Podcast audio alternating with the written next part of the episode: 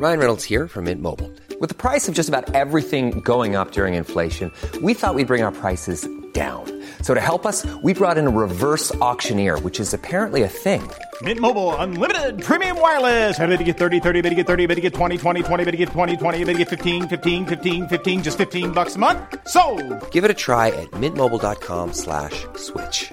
$45 upfront for three months plus taxes and fees. Promo for new customers for limited time. Unlimited more than 40 gigabytes per month. Slows. Full terms at mintmobile.com.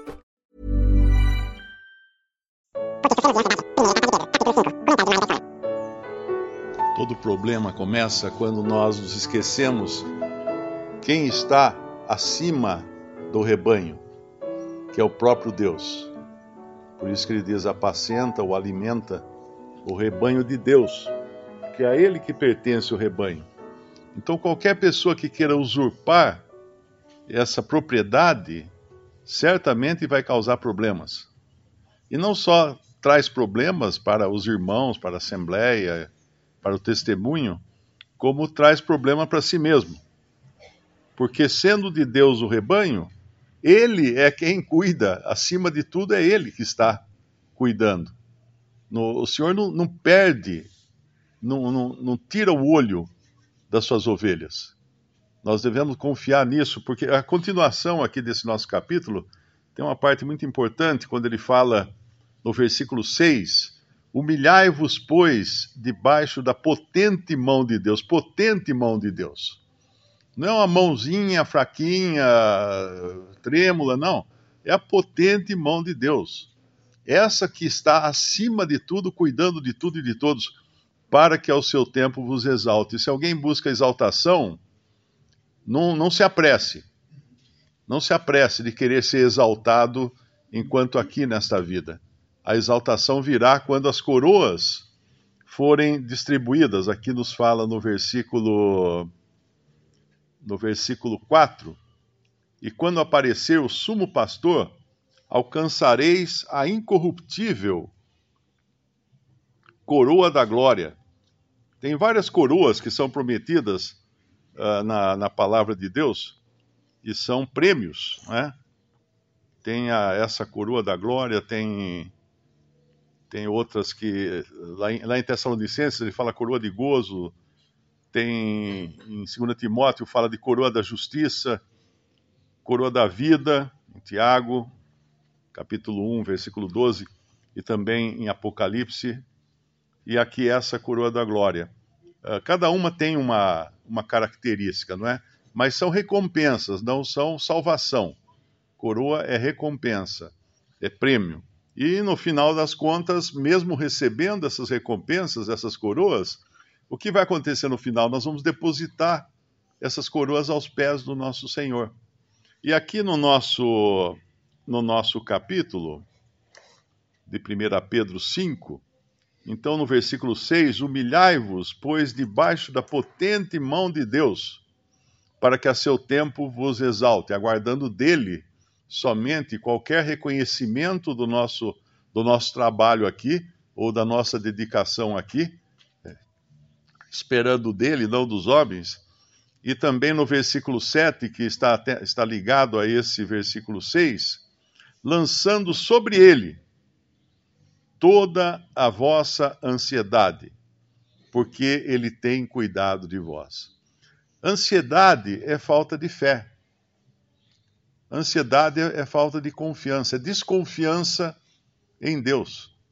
Eu me lembro uma vez, eu trabalhava numa empresa e eu precisei viajar com outro diretor para Belo Horizonte, a gente tinha um, uma reunião lá. E esse outro, ele tinha medo, ele tinha pavor de viajar de avião. E foi a cena mais estranha que eu já vi na minha vida, porque nós sentamos, o avião decolou, ele agarrou no meu braço, ele estava do meu lado, ele agarrou no meu braço e começou a chorar dois homens de terno e gravata num avião, um agarrado no braço do outro, chorando. O que, o que, que, que imagem isso pode passar para as pessoas, né? Eu não sabia o que fazer, daí eu chamei a, chamei a comissária. A comissária veio, trouxe água e tudo. E aí ela falou assim: Ó, se eu não quer fazer o seguinte, né? Vamos visitar a cabine. Aí o piloto explica para você todas as coisas, tal. Daí ela, ela levou ele para a cabine. Aí eu que, eu que tive vontade de chorar, né? Porque vai saber o que, que ele iria mexer lá na, lá na cabine. Mas quando você conhece aviação, você conhece avião, você sabe o que está por trás daquela máquina, você confia porque você sabe que tem muita coisa que está acima do seu poder.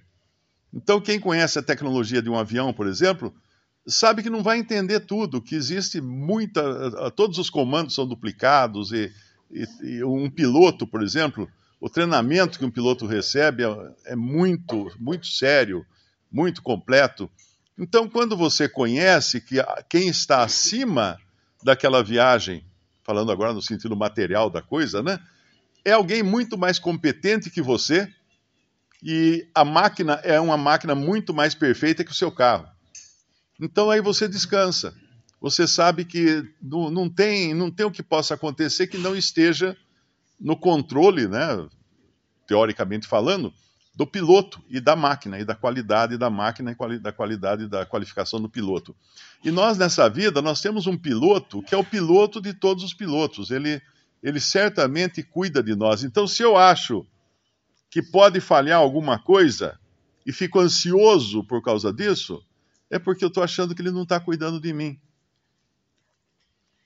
Lançando sobre ele toda a vossa ansiedade, porque ele cuidará de vós? Não, ele tem cuidado de vós. Já está acontecendo esse cuidado. Então, quando acontece alguma coisa que aos olhos do mundo possa, possa ser um problema, aos olhos do cristão nada mais é do que a permissão do Senhor para que aquela coisa aconteça na minha vida, para que eu aprenda alguma coisa, para que eu aprenda principalmente a conhecer mais dele, conhecer melhor a sua boa mão cuidando de mim. E aqui quando, aqui quando fala no versículo 6, por isso que eu falei que ele tem uma, uma conexão com o 7, humilhai-vos, pois, debaixo da potente mão de Deus. Não é uma mão qualquer, é a potente mão de Deus, a, a, a mão que criou o universo, que criou as estrelas, que criou tudo. A potente mão de Deus, a mesma mão que mantém o universo funcionando. Essa mesma mão cuida de mim, cuida de cada cristão, independente do nossa, da gente chorar de, de medo, de pavor, entrar em pânico, qualquer coisa assim. É a mesma mão que está cuidando. Não vai, ela não vai falhar. Ela nunca falha. Ah, mas e se acontecer o pior? O pior que acontece para uma pessoa ela ir para o inferno, o que não acontece nunca para um crente em Cristo. Nunca, jamais, de maneira alguma. Então, qualquer coisa que possa acontecer a um salvo por Cristo é para a bênção. É para a bênção, é para a edificação dele, ou é para a bênção de outros também. Porque se, se estamos no mundo, estamos aqui no lugar do Senhor Jesus. Ele está por nós no céu e nós estamos aqui no mundo por Ele. Para quê? Para proclamarmos a, a, as glórias e as riquezas daquele que nos salvou. Isso nós fazemos de diferentes maneiras. Às vezes com sofrimento, às vezes com uma enfermidade, às vezes com problemas na família, com filhos, com cônjuges.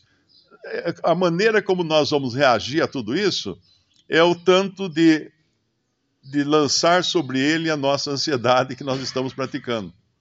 Se nós estamos realmente lançando sobre ele, atirando sobre ele, como, como alguém que faz um passe num jogo de futebol, né? Você está jogando futebol, você vê lá o seu, o seu companheiro na boca do gol, aí você chuta para ele.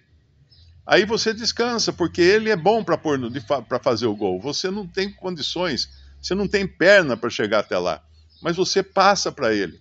Então a gente passa, a gente faz o passe para o Senhor para que Ele cuide de nós, lançamos sobre Ele a nossa ansiedade, e lançamos de verdade mesmo. No, não é teoricamente, não, é de verdade. Aí a gente descansa. Aí é como se Ele nos levasse para a cabine para mostrar, ó, vou levar você para a cabine, eu vou mostrar como é que funciona isso aqui, ó.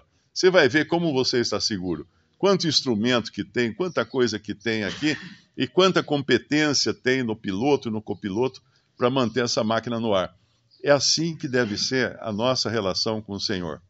E quando vem o versículo o versículo 8 na sequência desse lançando sobre ele toda a vossa ansiedade, porque ele tem cuidado de vós, o versículo 8 vai falar de quem? Vai falar do inimigo das nossas almas. Sede sóbrios, vigiai, porque o diabo, vosso adversário, então temos um adversário, anda em derredor, bramando como leão, buscando a quem possa tragar, ao qual resistir firmes. Como? Na nossa, no nosso conhecimento, na nossa capacidade. Não, na fé. Na fé. A fé é a ferramenta que Deus nos deu para vivermos nesse mundo. Vivemos de fé em fé. E fé é a certeza de coisas que nós não vemos, a certeza de fatos que, que nós não, não, não temos como apalpar. Isso é fé. A fé é um passo no desconhecido, ou no invisível, né, melhor dizendo. Então, mesmo com os ataques de Satanás, nós podemos ter a certeza de que antes de nos atacar, ele atacou o próprio Filho de Deus. E o Filho de Deus respondeu como? Com a palavra de Deus. Foi a, man a maneira, a ferramenta que, com a qual ele respondeu aos ataques de Satanás. Então, nada nos falta para vivermos nesse mundo uma vida tranquila e sem, uh, sem ansiedade. Porque ansiedade é falta de fé. Sem ansiedade. Lançamos a, a, a ansiedade sobre Ele, porque Ele tem cuidado de nós.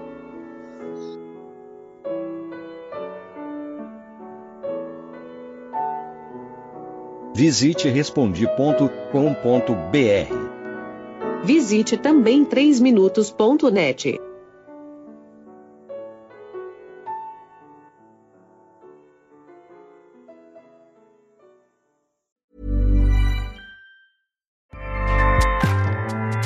ACAST powers the world's best podcasts. Here's a show that we recommend.